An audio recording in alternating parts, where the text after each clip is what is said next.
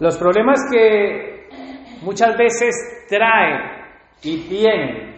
Yo quiero hablar de esos problemas, los problemas que se traen y se tienen, porque hay, gran, hay una gran diferencia de un problema que se viene en el futuro, ¿no? Es un problema que se traerá en un futuro y hay un problema que tenemos hoy presente. Entonces yo no quiero hablar de los problemas del pasado, yo quiero hablar de los problemas que podemos tener hoy y de los problemas que podemos tener en el mañana, de esos problemas. Pero obviamente el problema no en cuanto a la situación económica que podemos tener en el presente y en el problema que se nos puede venir en el mañana. Yo quiero hablar de los problemas espirituales.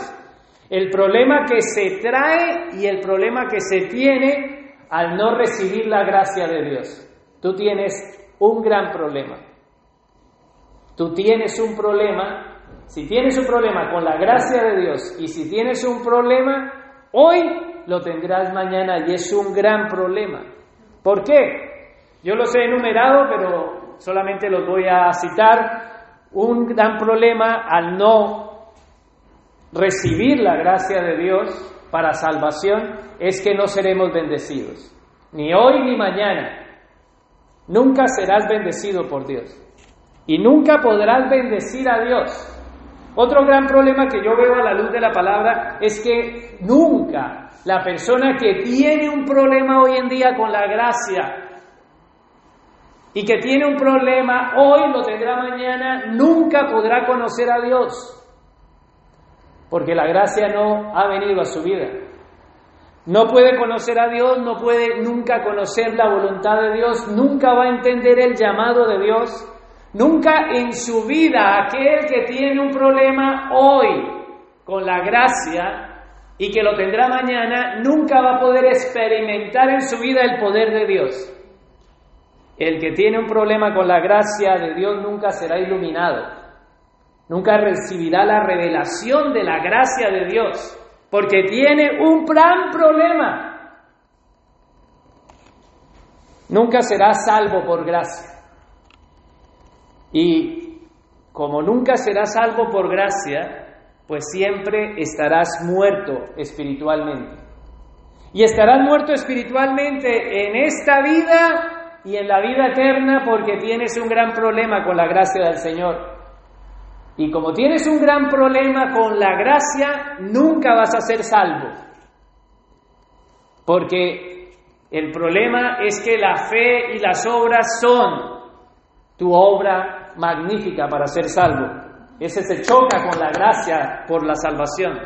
El que tiene un gran problema con la salvación por gracia, tiene un gran problema hoy y mañana porque nunca va a poder darle gloria a Dios en su vida. Siempre va a estar queriendo la salvación enfocado en sus méritos.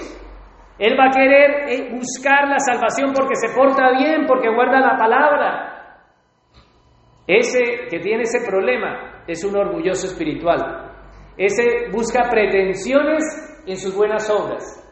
Y las vamos a ver ahora. Ese afirma que él es bueno en sí mismo.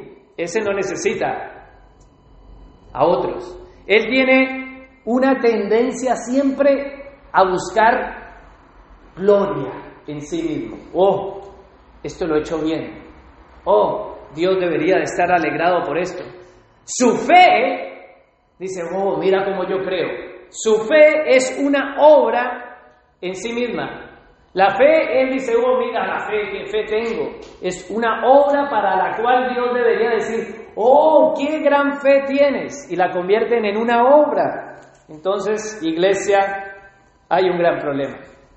Y quisiera hablar de algo que se ve reflejado en aquello que he dicho, que he descrito. Vamos ahí a la palabra de Dios en Lucas capítulo 18. Claro, para que tú me digas, bueno, ¿dónde está ese gran problema que tú estás evidenciando allí? ¿De dónde sacas eso? Lucas 18, versículo 9 al 14. Lucas 18, versículo 9 al 14, nueva versión internacional. Para aquellos que no lo encuentran, prefiero que me escuchen Si están perdidos un poco ahí en las Biblias, y para aquellos que no tengan Biblia, pues alcen la mano y les llevan uno. Lucas 18, 9 al 14 dice, algunos que, confiando en qué? En sí mismos. Aquí vemos alguien que confía en sí mismo es un orgulloso espiritual. Entonces, yo quiero que la iglesia del Señor, la cual está presente y la cual nos oyen por las redes, Entendamos de que todo aquel que confíe en sí mismo tiene un gran problema con la gracia. Iglesia, el problema es que nosotros nos metemos en ese problema. Porque tal vez nosotros no tengamos problema con la gracia en el tiempo presente porque decimos sí, somos salvos por la gracia, pero nos metemos en ese problema porque ese es otro tipo. ¿Te das cuenta? Hay problemas que tenemos, hay problemas que vendrán y hay problemas que nos buscamos nosotros mismos. Y un problema que nos buscamos nosotros mismos es aquel que se confía en sí mismo. Sigue diciendo la escritura, se creen justos y desprecian a los demás. Alguien que se cree superior a los demás. No solamente se cree justo delante de Dios, sino que los demás hermanos, yo aquí soy el más espiritual. Y en el pueblo de Dios eso está salpicado. Tanto en ustedes al verse inferiores, porque cualquiera que me perciba a mí como superior por ser el pastor, ya tiene un problema en sí mismo porque se está creyendo inferior a mí ante los ojos del Señor. Y cualquiera que me vea o que yo los vea inferiores a mí, ya me estoy colocando en este lugar. Entonces debemos de entender que tenemos un gran problema con la gracia. Si no entendemos la gracia, podemos llegar a empezar a ver eso. Tal vez no con el pastor, pero sí con los demás. ¡Uh, mira ese hermanito! ¡Uh, mira cómo está caminando! ¡Mira su vida! Mira, no se congrega. Mira cómo vive. Mira, mira, mira. Yo no soy así. Y vamos a leerlo de corrido. Dice, desprecian a los demás. Jesús les contó esta parábola. A esas personas que tienen este problema, el Señor les habla en parábola. Y dice el Señor, versículo 10. Lo leo yo y ustedes en sus mentes me siguen. Dos hombres subieron al templo a orar. Uno era fariseo y el otro recaudador de impuestos. Entonces, ¿qué están haciendo los dos? Orando. ¿Los dos dónde están? En el templo. Para nuestro contexto, lo más parecido, hoy en día, en este momento, este no es el templo. Cuando nos vayamos, esto queda vacío y se llama local. Está hueco. La iglesia en este momento está reunida. Y nos reunimos a orar. Si alguien se cree en este punto, pero los dos están haciendo algo que Dios ha mandado, es orar. Y dice el 11, el fariseo se puso a orar consigo mismo y dijo, oh Dios, te doy gracias porque no soy como los otros hombres, ladrones, malhechores, adúlteros, y ya voltea a mirar al que está ahí al lado y dice, y ni mucho menos como este recaudador de impuestos. ¿Quién es ese? Un pecador, uno que le servía a Roma, uno que traiciona la patria judía y que está recaudando los impuestos para aquellos que están esclavizando al pueblo judío. Era abominable este hombre, pero ahí está el fariseo. Dice, yo soy, no soy como los demás. Este hombre se le ha olvidado quién era, porque él no es como los demás. Los demás son malos, hacen esto. Entonces, cuando nosotros empezamos a entrar en este concepto, empezamos a tener un gran problema con la gracia. Cuando nosotros no nos percibimos, sino como una clase diferente, nosotros no somos como los católicos idólatras, Nosotros no somos como los testigos de Jehová, nosotros conocemos la doctrina, nosotros no somos como esa iglesia, nosotros no somos como mis familiares, nosotros no somos como esos borrachos, nosotros no somos como ese familiar perdido. Estamos cayendo en el gran problema de la gracia. Y aquí el Señor está denunciando eso, el Señor está diciendo, estos que se perciben a sí mismos como mejores, no, los demás son unos ladrones. Yo soy bueno. Y vamos allá al versículo 12. Él está orando. Versículo 12 dice, ayuno, ¿cuántas veces ayuna? Dos veces a la semana y doy la décima parte de todo lo que recibo. Entonces yo diezmo, yo ayuno, yo oro, ¿Qué es ese hombre? ¡Wow! Un hombre de la gracia. Pero se da cuenta que él está lleno de la gracia para él mismo, que tiene un problema con la gracia porque la gracia que él manifiesta son sus obras. Mira la gracia. Dios debe de estar contento conmigo. Escúchame Dios. Yo no soy tan malo como los demás. Aquí estoy orando. Y encima, el que está escuchando su oración, mira lo que dice. En cambio, versículo 13, estamos en, Mateo, en Lucas 18, 13. En cambio, el recaudador de impuestos, dice ahí en Lucas 18, 13, que se había quedado a cierta distancia, ni siquiera se atrevía a alzar la mirada al cielo, sino que se golpeaba el pecho y decía, oh Dios, ten compasión de mí, que soy pecador. El que tiene un gran problema, iglesia, con la gracia, es aquel que se ha olvidado que es pecador. Y nosotros nos podemos meter en ese gran problema. Todos. Porque aquí está hablando de una persona que conoce a Dios, de una persona que ora, de una persona que ayuna, de una persona que diezma, de una persona que se congrega y de una persona que conoce la palabra de Dios. Pero ese tiene un problema con la gracia.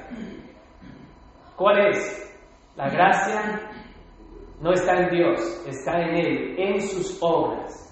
Dios debe de estar contento conmigo porque mira todo lo que hago. Mientras que el otro lado, con la cabeza inclinada en tierra mirada, ten compasión de mí, ten misericordia de mí. La reina Valera dice, golpeaba el pecho diciendo, sé propicio a mí, pecador. Ten misericordia, ten compasión de mí, que soy un pecador. Entonces, iglesia, hay un gran problema en nosotros. El que no ha entendido la gracia se olvida de la gracia y se empieza a percibir una clase de persona más espiritual que sus hermanos y que los gente del mundo. Ya tiene un problema con la gracia de Dios. Mientras que la palabra del Señor y nuestro Señor Jesucristo está exaltando a aquel que se percibe de otra manera. Vamos al versículo 14 y con esta terminamos. Lucas 18, 14 digo, os digo, ahora va a interpretar el Señor Jesús, os digo que este, ¿cuál es este? El que se reconoció pecador, dice, os digo que este descendió a su casa justificado, antes que el otro. Porque cualquiera que se enaltece será humillado y el que se humilla será enaltecido. Tienes un gran problema con la gracia si te has olvidado cuán pecador y perdido estás sin que la gracia de Dios venga. Nosotros como cristianos podemos estar yendo a las reuniones de oración, podemos estar ayunando entre semana, podemos estar leyendo la palabra, haciendo estudios bíblicos y llegar a percibirnos como que estamos tan bien y Dios tiene que estar contento porque yo no soy como los demás. Mira, Señor, te estás justificando por tus obras, mientras que el otro y al que Jesús dice se justifica en la gracia de Dios. no en lo que hace, sino en la gracia de Dios. Yo soy pecador, Señor. Ese se justifica. No es cristiano solamente el que ora, diezma, ayuna. Y hay muchos cristianos que oran, diezman, ayunan, se congregan, vienen los domingos y se perciben a sí mismos cristianos, pero no son cristianos. Porque hoy en día todos son cristianos. Hay cristianos hasta budistas. Hay cristianos de todos los tipos. Pero un discípulo, uno que ha recibido gracia, ese es diferente. Ese se percibe pecador. Y aquel que abandona la gracia se salpica de este gran problema. Cuando empezamos a magnificar nuestras obras y a decir, Dios tiene que estar contento y estoy aumentando aquella cosa que me va a justificar delante de Dios. Dios va a decir, oh, como ayuna, punto. Oh, como ora, punto. Es por gracia y por fe de que somos pecadores necesitamos un Salvador. El que entiende la gracia nunca va a abandonar su estado de necesidad de un Salvador. Nosotros también necesitamos un Salvador, pero aquel que se percibe a sí mismo justo, aquel que mira a los demás como inferiores, aquel que ora, que ayuna, que diezma, no percibe el pecado que está en él y que necesita un Salvador. Tú necesitas un Salvador. Cada uno de los que estamos aquí, de los que escuchan este mensaje. Y la palabra de Dios nos está diciendo que éste volvió salvo, justificado, dice el Señor. Este es al que justifico, a este no. ¿Cuál es el paralelo? No por obras, sino por gracia.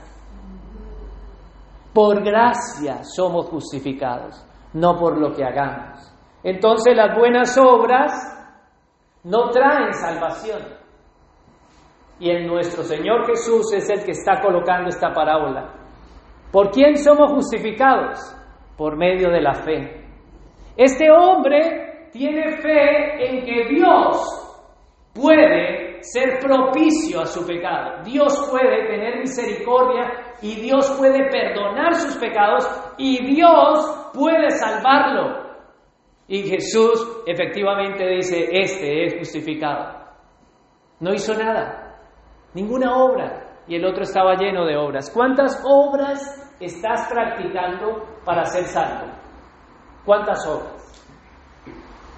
¿Te sientes tan seguro en tu religión evangélica protestante? Llevas años de evangélico protestante y practicando estas obras al igual que el fariseo. Ah, y damos espavientos como el fariseo. Tal vez levantemos las manos, tal vez lloremos, tal vez gritemos, tal vez no. Tal vez estemos sentados, tal vez nos congreguemos. Cualquier obra que esté enfocada para ser salvo, tienes un problema con la gracia. Tu intención es pecadora. Si todo, si venir aquí a la congregación, que en otro tiempo tal vez se le llamase templo, es con la intención de hallar la salvación, ya tienes un problema con la gracia. No venimos aquí para ser salvos. Vamos a ver entonces cuál es el problema entre las obras y la gracia. Y necesito que vayan allí a Romanos y que todos me acompañen a Romanos, porque si no yo no puedo justificar lo que voy a decir. Romanos capítulo 3, y vamos a leer unos versículos, Romanos 3, para que veamos que las obras que haga una persona para ser salvo son contrarias a la salvación. Romanos 3:20 dice, ¿lo tienen? Romanos 3:20 nos enseña a través de Lucas quién es justificado. Romanos 3:20. Por tanto, por tanto, nadie será justificado en presencia de Dios ¿Por qué? Por las obras que exige la ley, más bien mediante la ley cobramos conciencia del pecado, que es lo que vimos el domingo pasado. Entonces, nadie me incluye a mí, te incluye a ti, incluye al Papa y a los presidentes, nadie, y a Santa Teresa de Calcuta y a todos los santos, al mismo Pablo que está escribiendo esto. Nadie va a ser justificado en presencia de Dios por hacer las obras que exige la ley. Nadie. Este hombre, ¿qué estaba haciendo? Orando. ¿Qué estaba haciendo? Ayunando. ¿Qué estaba haciendo? Diezmando. ¿Qué estaba haciendo? Yendo al templo a tener comunión con el Señor. ¿Qué estaba haciendo? Siguiendo los mandamientos, porque eso es lo que ha pedido el Señor. ¿Qué estaba haciendo? Las obras que Dios manda o no. Dios no manda orar, Dios no manda ayunar, Dios no manda en ese contexto del tiempo de los fariseos a diezmar, no en nuestro tiempo. Dios no manda a ir al templo a orar. No había un lugar donde el Señor estaba, en el lugar santísimo. Él está haciendo las obras que Dios manda y aún así no es justificado. Ser justificado en las obras, aunque Dios manda para ser salvo, no sirve de nada. Entonces hay que entender, Romanos 3:20 me dice, esas obras que manda la ley, si son para, si el motivo que tú estás orando detrás de que busques una salvación, estás totalmente fuera de la gracia. Entonces nadie será justificado en presencia de Dios. ¿Cómo vas a ir a la presencia de Dios? Tú oras y tu propósito de la oración es que puedas ser justificado. Vemos el paralelo en cuanto a la oración, cómo debemos de orar, cuál es nuestra actitud al orar. Y Romanos nos dice, nadie va a ser justificado en presencia de Dios por las obras sino mediante la ley cobramos conciencia del pecado. Vamos allí al 3.28. Vea, del 20 pasa al 28. ¿Qué dice? Porque sostenemos que todos somos justificados, ¿por qué? Por la fe y, por, y no por las obras de la ley que la ley exige. Así que si tú has venido a la congregación si vienes a orar, si vienes en ayuno, si asistes todos los domingos aquí con el propósito de que por eso usted sea salvo, te digo que tienes un gran problema y estás totalmente perdido de la salvación. Si esa es la intención por la cual nosotros hacemos eso, la palabra de Dios es contundente y dice, no, so, eh, dice, porque sostenemos que todos somos justificados por la fe. ¿Cómo fue este hombre justificado? Por la fe, reconociendo que necesita un Salvador. Es por la fe. 3.28. Vamos a saltar a Romanos 11.6. Y quisiera que dejen sus separadores para aquellos que tienen Biblia de papel allí en Romanos, porque volveremos más adelante. Romanos 11:6, ¿qué dice? Dice, y si es por gracia, ya no es por obras, porque en tal caso la gracia ya no sería gracia. ¿Por qué eres salvo? ¿Por las obras o por la gracia? Porque aquí lo está diciendo el 11.6, si es por gracia, ya no es por obras, porque en tal caso la gracia ya no sería gracia. ¿Por qué? ¿Por qué está haciendo el paralelo? Está diciendo esto, iglesia, que si el fariseo que representa a muchos de nosotros, venimos a buscar a Dios buscando el favor de Dios y la buena voluntad en el buen comportamiento para que Dios se agrade y nos convierta en hijos y nos salve. Entonces estamos buscando una recompensa y estamos diciendo, Señor, aquí estoy, yo estoy haciendo lo que tú mandas. Entonces derrama de tu gracia. Entonces ya no es gracia, Dios te está pagando porque tú oras. Dios te está bendiciendo porque tú ayunas. Y Dios está contento y asombrado por la fe que tú tienes en Él. Entonces está es que pagando y tú te estás justificando. Señor, yo estoy aquí. Tú me escuchas a mí más que a los demás, más que los que no vienen al culto de oración los miércoles. Porque hay un grupo de intercesión, yo pertenezco al grupo de intercesión. Entonces, si los que venimos el miércoles a orar nos vemos superior a los que no vienen el miércoles, tanto los que estamos en el miércoles orando, nos hemos vuelto fariseos, como los que nunca vienen y se sienten inferiores, porque Dios no les puede escuchar. Entonces nuestras intenciones son malas. Nuestro acercamiento a Dios es por obras y nos acercamos a Dios no por obras, sino por gracia. La salvación es por gracia, lo dice. Si fuera por obras, no sería gracia. Porque ¿qué es la gracia como vimos el domingo pasado? La gracia es lo que se nos da aquello que no merecemos. Misericordia y gracia. Misericordia es, yo merezco el juicio de Dios. La paga de, la paga mía de mi pecado es debo de morir eternamente. Y Dios me da misericordia, quita el juicio, me ha dado misericordia.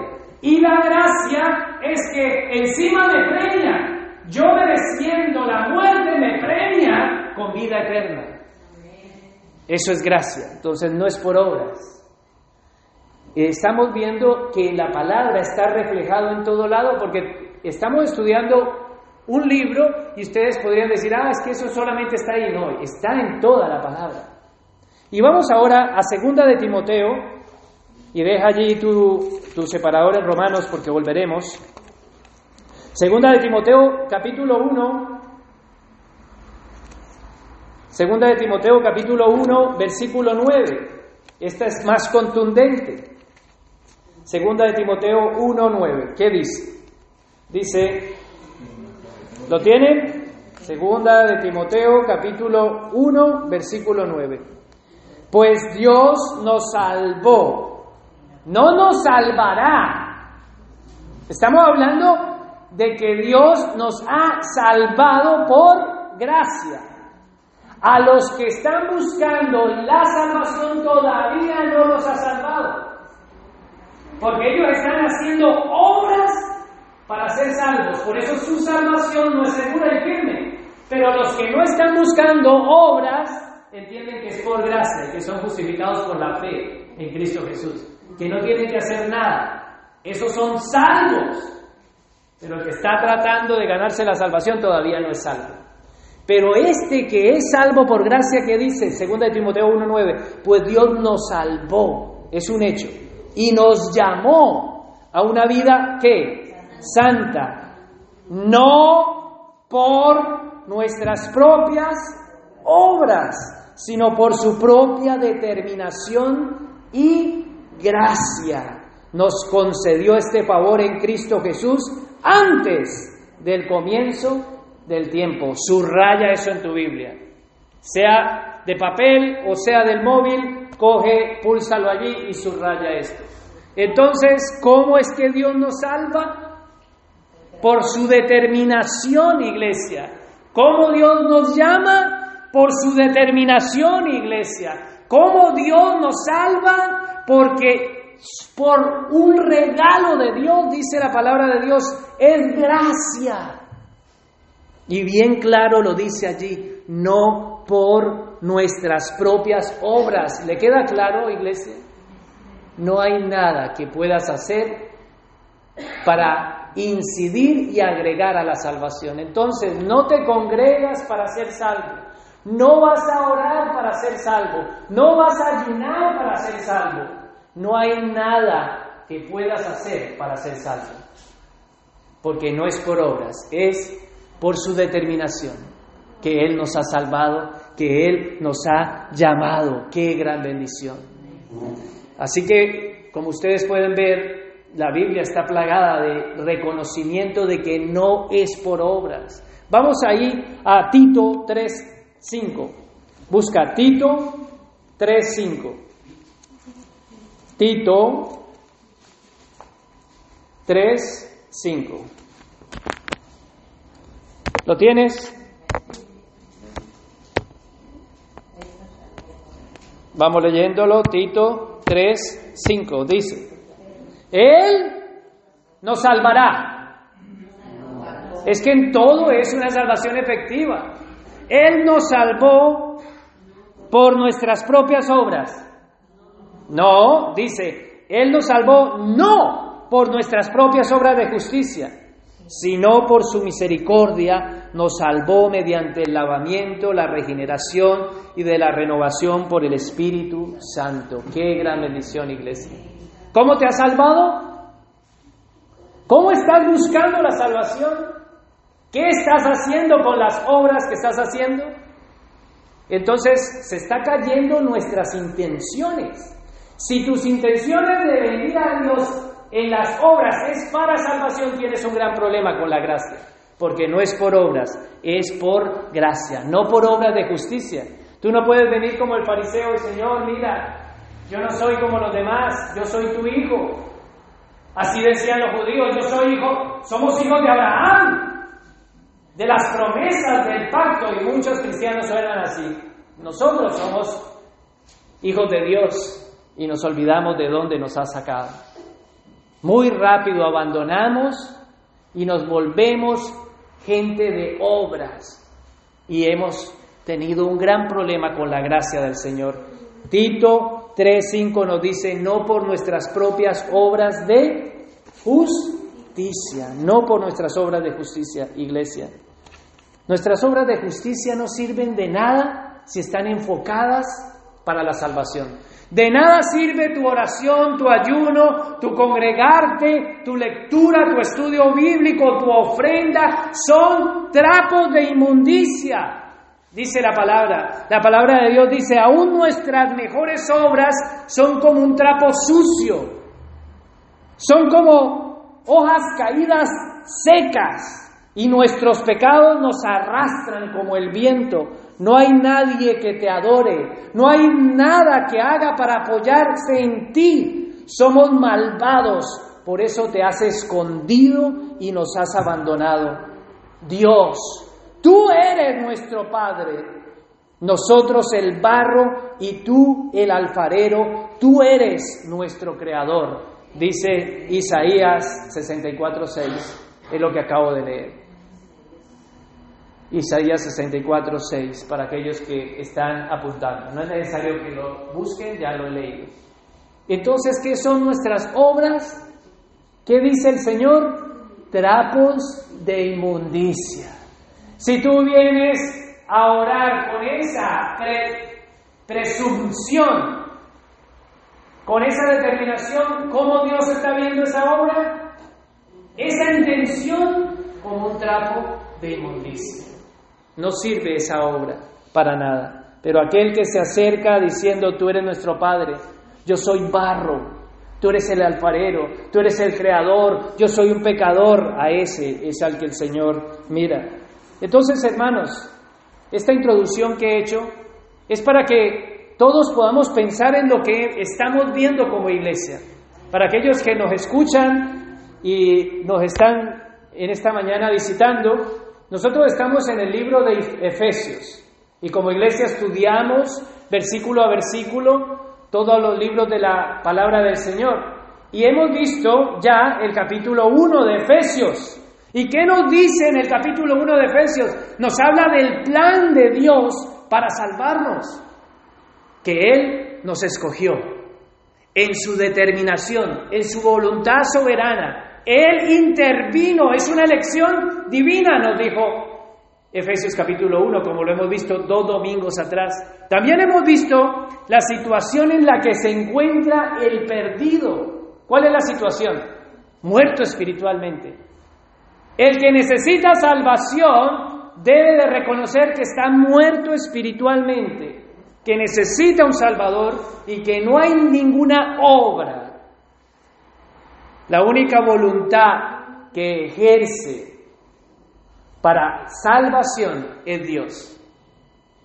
El que viene a la salvación por la gracia dice, yo estoy muerto, no tengo ni voluntad para decir, eh, sálvame, muerto estoy.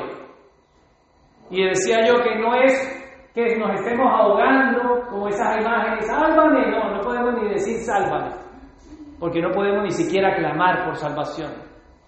Eso es lo que vemos a través de estos dos domingos atrás, que la única voluntad que ejerce es Dios. Dios en su voluntad soberana vio a esos muertos espiritualmente y en su voluntad, en su decisión, si tener presente la fe del muerto, porque el muerto no tenía fe, sin tener en presente las obras de ese momento, del presente o las obras del futuro, no, fue en su soberana voluntad y elección. No tuvo nada que ver esa persona que Dios decidió darle salvación. Dios decide salvar al hombre. Dios decide en su glorioso atributo salvarlo. Y el hombre está muerto si Dios no interviene. ¿Cómo estás, iglesia? ¿Cómo estás? ¿Cómo lo veíamos? ¿Eres un muerto miserable, que necesita un Salvador o te percibes ya un rico que está haciendo mucho y que ya lo ha alcanzado todo. Porque podemos llegar a una posición de decir, hombre, yo ya sé, he sido salvo por la gracia y estar practicando obras habiendo abandonado la gracia. ¿Cuáles son tus intenciones, iglesia? Como miembro de la congregación, todos aquí debemos de saber y poder responder estas preguntas que voy a hacer. Si eres miembro de esta congregación, tú debes de saber cómo, cuál es el plan que Dios ha determinado para traer la salvación. ¿Cuál es el orden de la salvación? Tú deberías de saber responder cómo es que ha llegado la salvación a tu vida. Tú deberías de saber cuál es el llamado que Dios te ha hecho. Tú deberías de haber ya experimentado en ti mismo, en tu vida, el poder de Dios. No estar buscándolo por ahí, sino ya es haber experimentado el poder de Dios, si es que te ha salvado. Tú deberías de conocer el poder de Dios que actúa para salvarte. Pero nosotros abandonamos la gracia muy rápido y nos involucramos en las obras y cuando tú entras en las obras, se te olvida la prioridad que tiene uno que es salvo por gracia. Es para la gloria de Dios. Y entonces ya todo lo que empiezas a hacer aquí es buscando justificación. Ah, Señor, yo no soy como mis hermanos que no vienen el miércoles a orar. Y los que no vienen el miércoles, sí, Señor, Él es mejor. Está haciendo lo mismo.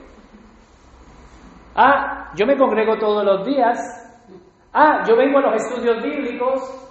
Entonces, se está lleno de la gracia.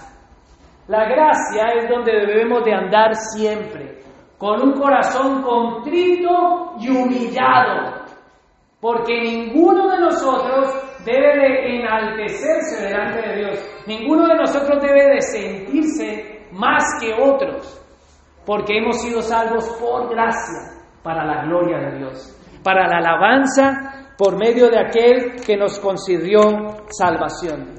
Entonces, iglesia, en el tiempo que me resta, voy a tratar que el Señor me ayude y que tú me prestes atención, que hagas un esfuerzo.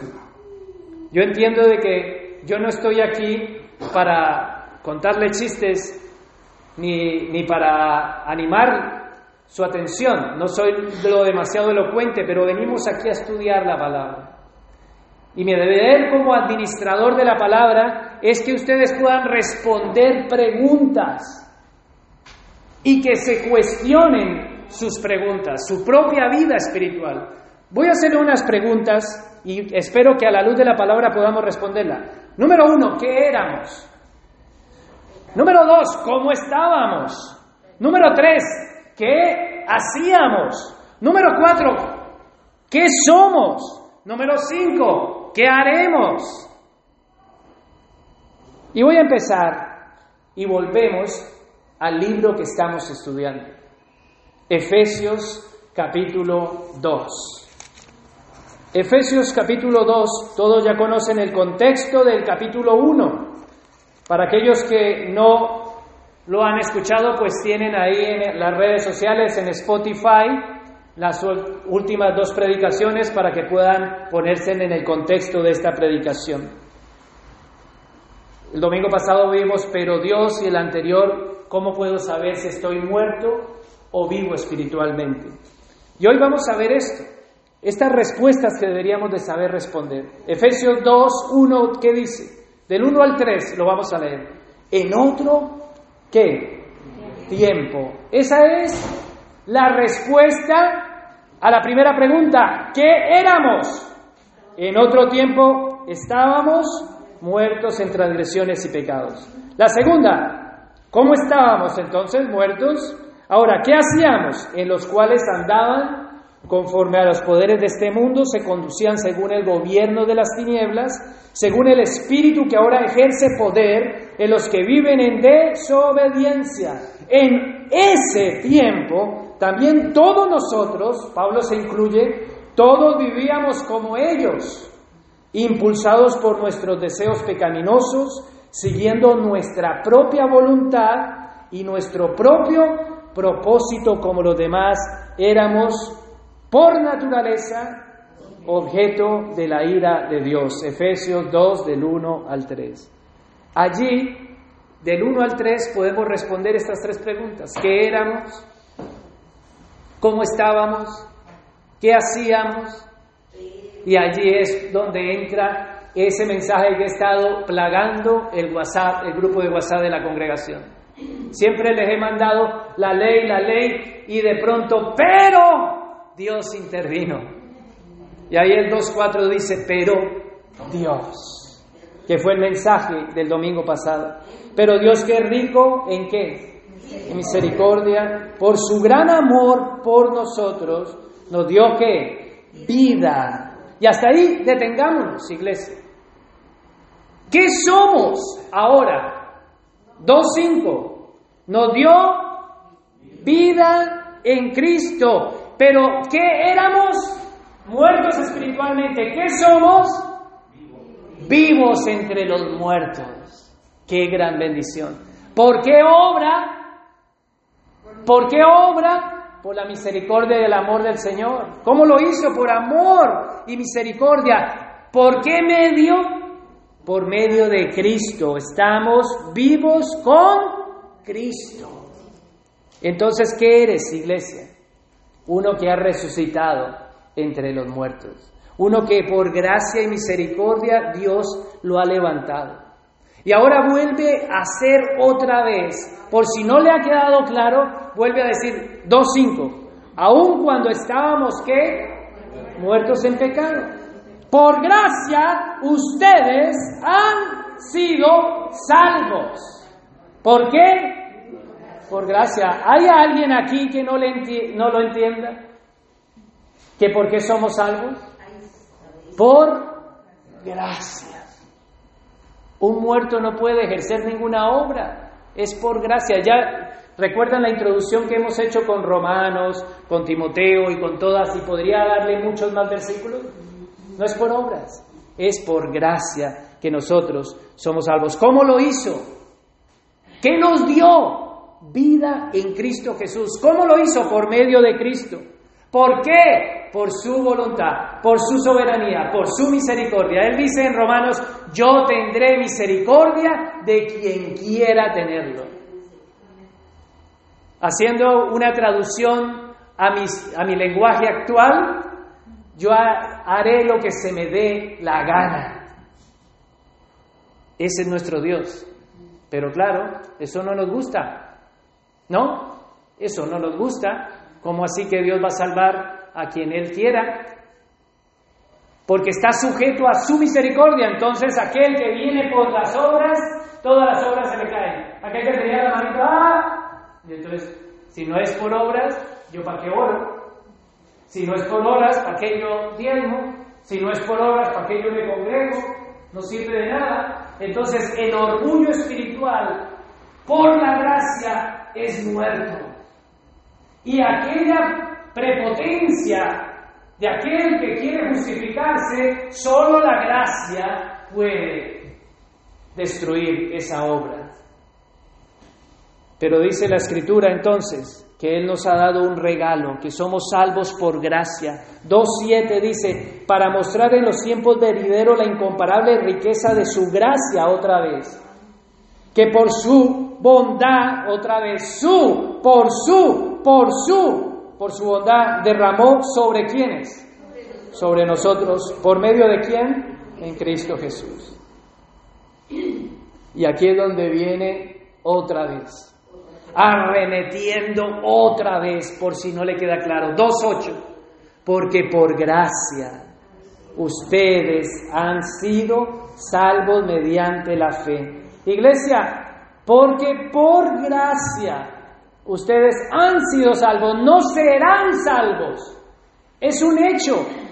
Entonces, aquel que abraza la gracia entiende que es salvo, no que será salvo sino que entiende que es salvo por gracia, que no hay nada que pueda hacer. Dice, wow, soy salvo. Si Dios te permite entender esto, puedes empezar a vivir de una manera diferente y abandonas el problema grande que tienes con la gracia. Y dice, por gracia soy salvo mediante la fe. La fe, iglesia, la salvación, por si no te queda, no es que es tu fe. Porque otro puede decir, bueno, yo tengo que tener fe para ser salvo, pero ni la fe es tuya. Ahí lo dice la palabra, mediante la fe. Y ahora lo aclara, esto, la salvación y la fe, esto no procede de ustedes, sino que es el regalo de Dios. Entonces te he despojado de todo. Te, si venías por el camino de las obras para ser salvo, te ha arrancado las malas intenciones de la oración, te he despojado de tus malas intenciones de ofrenda, de tus ayunos, de tus congregaciones, de todas tus obras, e incluso lo que más apreciábamos nosotros, nuestra fe. Ah, yo tengo fe, yo creo en Dios, ah, yo tengo fe, ni la fe. Pero el que viene por la gracia entiende que son muertos espiritualmente que aún la fe se la ha dado Dios para creer en Él. La fe Dios te la ha regalado para que por medio de ese vehículo tú puedas llegar a la salvación. Y ahora tú me dirás, vale, pero yo no lo veo ahí. Pues vamos, déjame tu separador allí en la Biblia y vamos a Filipenses capítulo 1, 29, por si me dices, no, es que yo no lo veo tan claro allí, pero tal vez Filipenses capítulo 1, te ayude a mirarlo mejor. Filipenses 1:29. ¿Qué dice? Porque a ustedes se les ha concebido, ¿qué se les ha concedido? No lo escucho. Porque a ustedes se les ha concedido no solo creer en Cristo, sino también sufrir por Él. ¿Qué se nos concedió? Creer en Cristo. O sea que Dios nos ha dado la fe. ¿La fe es tuya? No, te dejé desnudito. Yo eso es lo que quiero, que salgas de aquí desnudo espiritualmente. Que no haya nada en ti para que la gracia venga a tu vida y puedas vivir por gracia para la gloria de Dios y para el avance. Cuando se des... porque nos agarramos, y yo tengo fe, y Dios le tiene que responder, yo tengo fe. No, no tienes fe. Si es esa fe tuya, pero si es una fe dada por Dios, si es alguien que necesita perdón, si te ves no como el fariseo, entiendes que necesitas un Salvador. Es que necesitamos un Salvador los cristianos evangélicos protestantes. Lo necesitamos. Pero pensamos, ah, no, yo soy evangélico protestante. Yo asisto y soy miembro de la Iglesia Buenas Nuevas. Yo ya soy salvo, pero estamos con un problema con la gracia, cuando nuestras obras están mal enfocadas. Entonces dice la palabra, volvemos a Efesios capítulo 2, versículo 8, pues por gracia soy salvos mediante la fe, la fe dada, que es un regalo, esto no procede de ti porque es un regalo de Dios, qué gran bendición. ¿Te ha quedado claro, iglesia? Bueno, si no te ha quedado claro y yo no he podido despojarte de las obras que estás haciendo, de la situación de tu vida espiritual hasta hoy, porque tú dirás, no, no, yo toda la vida he creído que soy salvo por la gracia, pero te digo, tienes un problema, porque si caminas por la gracia, ¿por qué practica las buenas obras con ese orgullo espiritual? Porque podemos decir, sí, yo soy salvo por obras. O no, perdón, decir yo no soy salvo por obras, yo soy salvo por la gracia del Señor.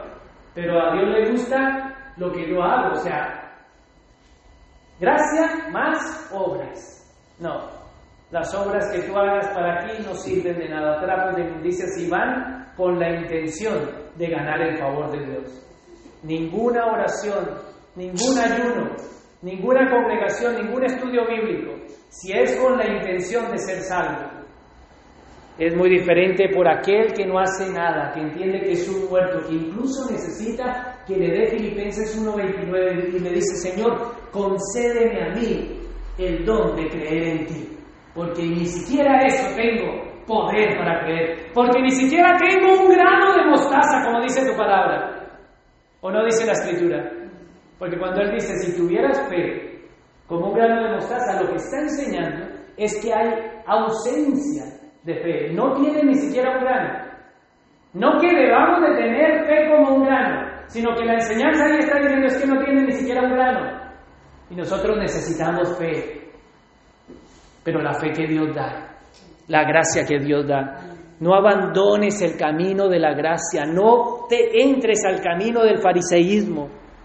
Y si no te ha quedado claro, vamos al 2.9 otra vez. Y a mí me gusta poner mucho, ya que estamos en España, cuando el torero saca el sable para matar el toro y dar la estocada final. 2.9 que dice, no por obras, para que nadie se gloríe, para que nadie se jacte, no por obras. ¿Hay alguno de nosotros que no entienda esto? ¿Hay alguien con algo de presunción? ¿Hay alguien que, que quiera alguna parte de reconocimiento de parte de Dios en su presencia? Dios no quiere que nadie en su presencia se justifique a sí mismo, no por obras para que nadie se gloríe. Y ahora volvamos al contexto de la palabra. ¿Qué hicimos? ¿Hicimos algo? ¿Cómo estábamos? ¿Qué somos? ¿Qué hemos recibido? ¿Cómo lo hizo? Por un regalo, por medio de Cristo. Entonces, después de que la iglesia entiende que la justificación que delante de Dios no es por obras, sino por la fe en la gracia de Dios, dada a quienes, a su iglesia, a nosotros los perdidos en Cristo, así nosotros podemos decir que somos salvos. Así sí, puedes decir, soy salvo por fe, no por obras. Soy salvo por Cristo únicamente, no por ninguna obra. Y soy salvo por gracia. Uno de los tres pilares, me quedan dos, tres pilares fundamentales que como miembros esta iglesia debe de entender. Solo por fe, solo por Cristo y solo por gracia. ¿Lo tenemos claro, iglesia? Y ahora entonces, teniendo presente estos tres, que de dónde sale lo que yo estoy enseñando?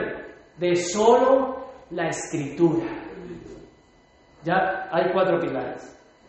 Solo por fe, solo por medio de Cristo, solo por gracia y solo por medio de lo que dice la Escritura.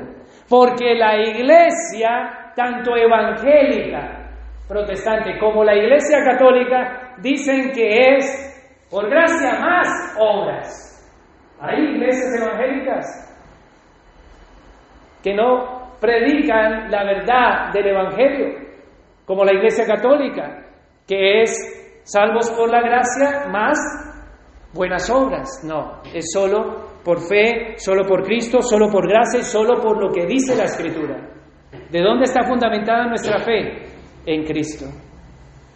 Ahora vamos a terminar viendo entonces cuando esta persona entiende su forma y el plan de Dios para la salvación, cómo ha llegado a ser salvo, es cuando él se levanta y dice, ¿qué quieres que haga? ¿Qué quieres que haga? Solo el que viene por medio de la salvación en ese aspecto. 2.10, vamos a 2.10. 2.9 decía no por obras para que nadie se jacte, y por si todavía no te queda claro y no ha entrado el sable de la palabra, que creo que ya la doble espada de doble filo, para penetrar y matar el orgullo espiritual que hay en el pueblo. El 10 dice, porque somos hechura de Dios. Pero páralo, frena el coche. Porque somos hechura suya. ¿Qué es hechura suya? Porque somos creación de Dios. Porque somos la obra maestra de Dios. Porque Dios nos ha creado de nuevo. Eso es lo que está diciendo el 2.10. Dios ha hecho una nueva criatura. De modo pues que cualquiera que esté en Cristo, nueva criatura es. Las cosas viejas pasaron y aquí todas son hechas nuevas en Cristo.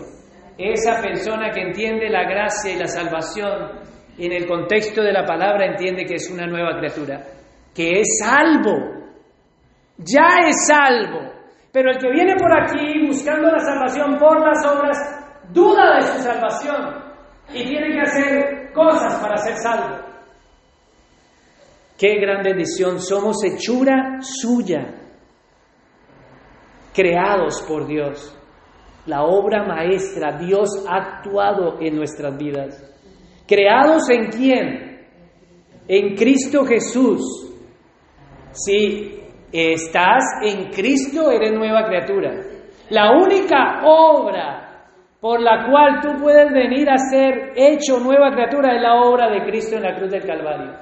No hay otra obra más.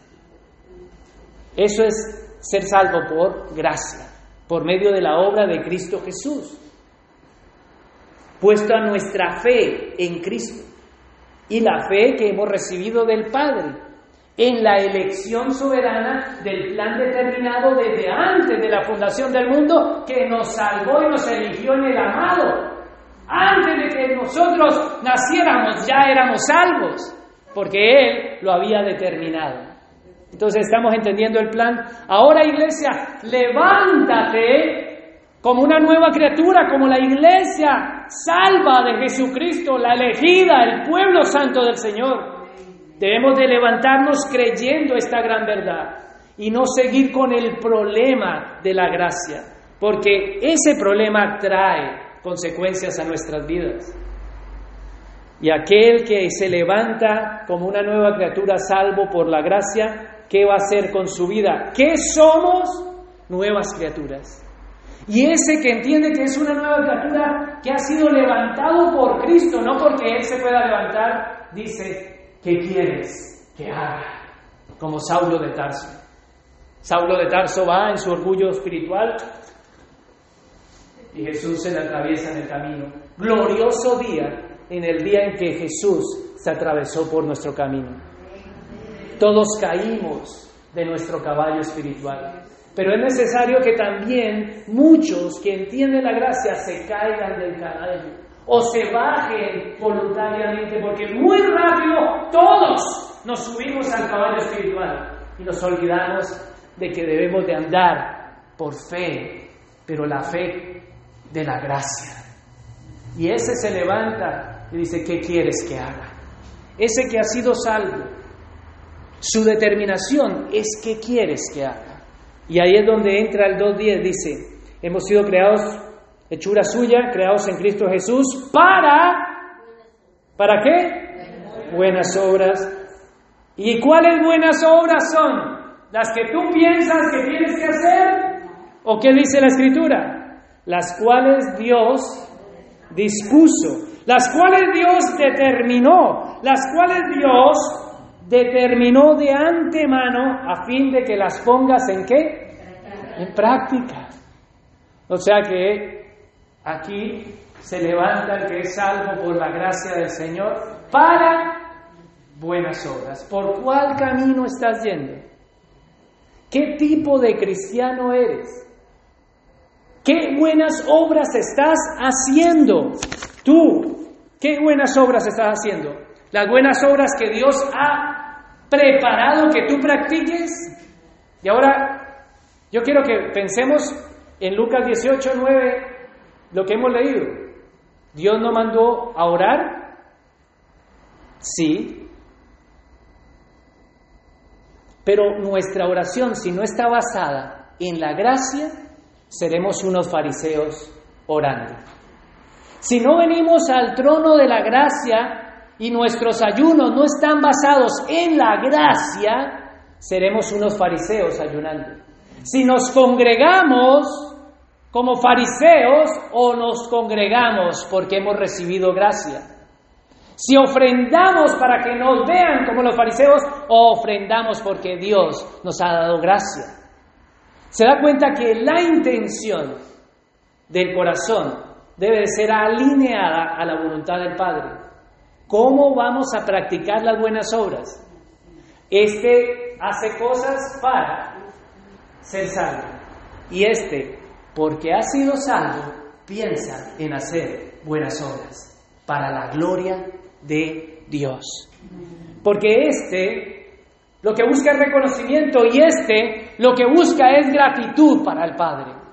Este lo que busca y entiende es que ha sido salvo por gracia, no por obras. Él ha sido salvo por medio de la fe. Él ha sido salvo por Cristo. Él ha sido salvo por, no por las obras, sino para producir buenas obras. Él entiende el propósito que Dios manda.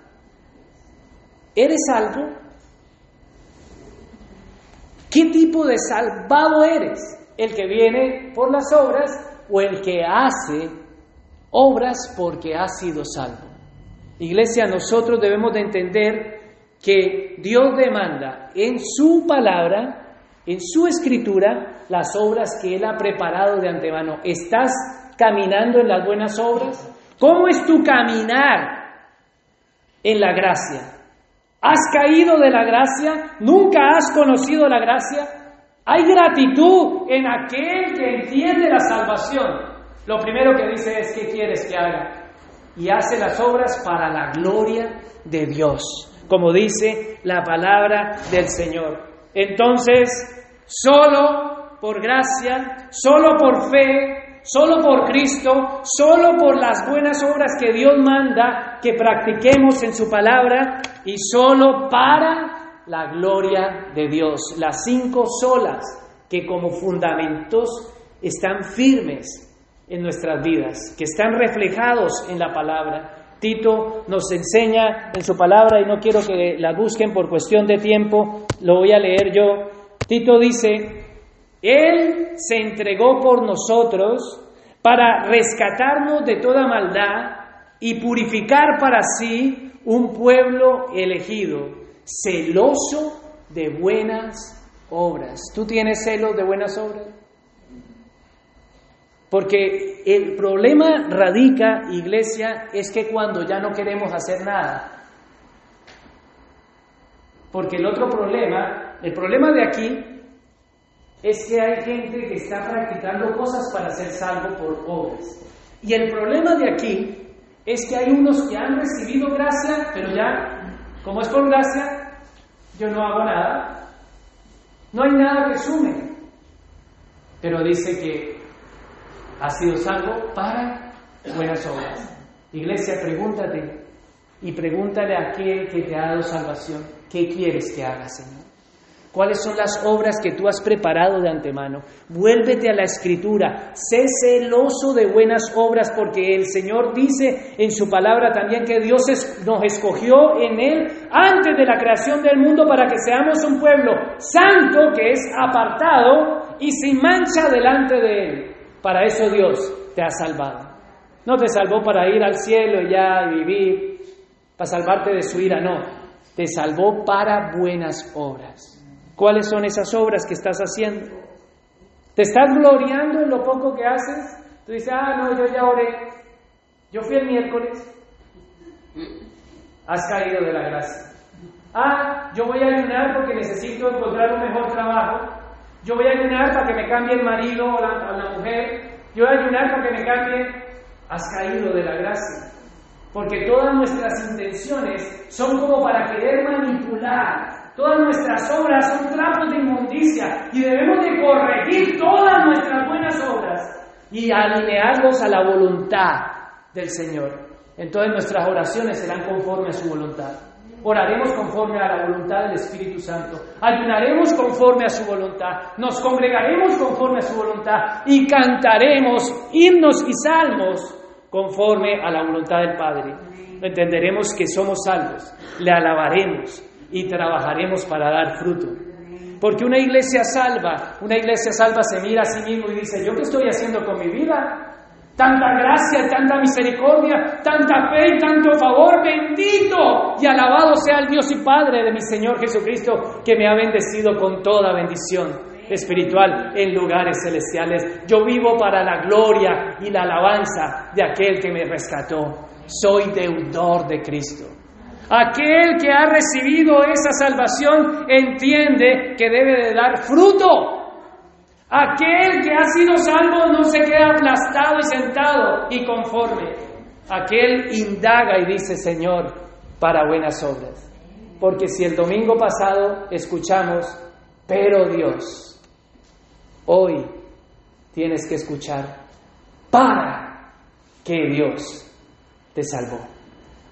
Volvámonos de todo corazón, convirtámonos al Dios de nuestra salvación y que nuestras obras malintencionadas sean alineadas para la gloria de Dios. Que nuestros pensamientos sean cautivados por la voluntad del Padre. Que podamos decirle, mi Padre es glorificado en todos nosotros cuando damos mucho fruto. Dice Juan 15:8 para aquellos que les gusta escribir, mi Padre es glorificado cuando ustedes dan mucho fruto y muestran así que son mis discípulos. ¿Quiénes son los salvos? ¿Quiénes son los que han sido salvos por gracia? Los que hacen las buenas obras que Dios preparó de antemano, los que se ejercitan, los que siembran para que el fruto venga de parte de Dios. No tenemos que ni siquiera esforzarnos para, para, dar fruto, sino que sembramos en justicia, entendiendo de que todo lo hacemos para la gloria de Dios. Si hablamos, si predicamos el Evangelio no es para que nos vean los demás hermanos y digan, uy, mira ese como evangeliza. Evangelizamos porque hemos sido salvos para la gloria de Dios. Si ayunamos y, ah, ponemos la cara así de todo, no, nos lavamos la cara y lo hacemos en secreto para la gloria de Dios.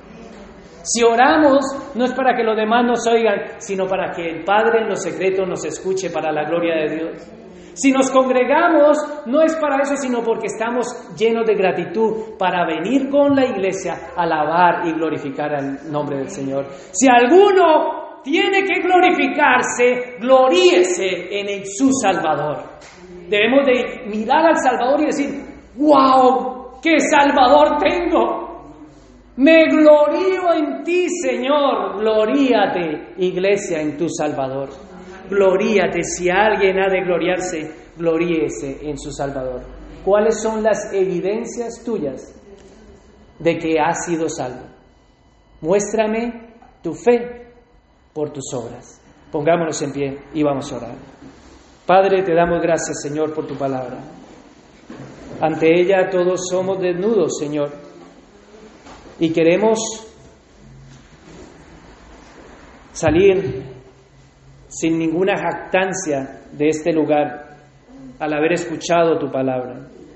Queremos poder entender, Señor, a la luz de ella, nuestra arrogancia y prepotencia, Señor.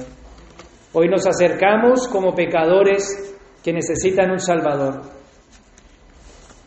Hoy no alzamos ni siquiera nuestra cabeza a los cielos como el publicano para decirte, Señor, derrama de tu gracia, Señor.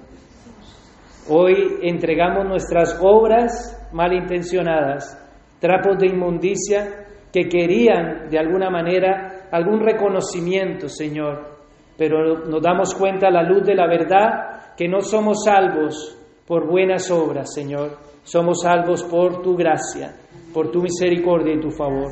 Hoy la recibimos en Cristo Jesús, Señor. Hoy entendemos una salvación tan grande, Padre, y después de recibirla entendemos que tú nos haces nuevas criaturas, y nos has dado tu Santo Espíritu, el cual endereza nuestra senda, Señor, y nos levantamos ante ti, Señor, para vivir para la gloria de tu nombre. Un pueblo celoso de buenas obras, un pueblo santo y sin mancha, un pueblo que desea y anhela dar el fruto que tú esperas. Separados de ti, nada podemos hacer. No nos podemos salvar y tampoco podemos hacer buenas obras. Enséñanos, Señor, y que nos permita dar evidencias de la fe salvadora en nuestra vida, colocando en práctica lo que tú mandas a nosotros los salvos, por gracia en Cristo Jesús, para la gloria y honra de tu nombre. En el nombre de Jesús, amén y amén. Que el Señor los bendiga, hermanos, son la una y cuarenta y cinco.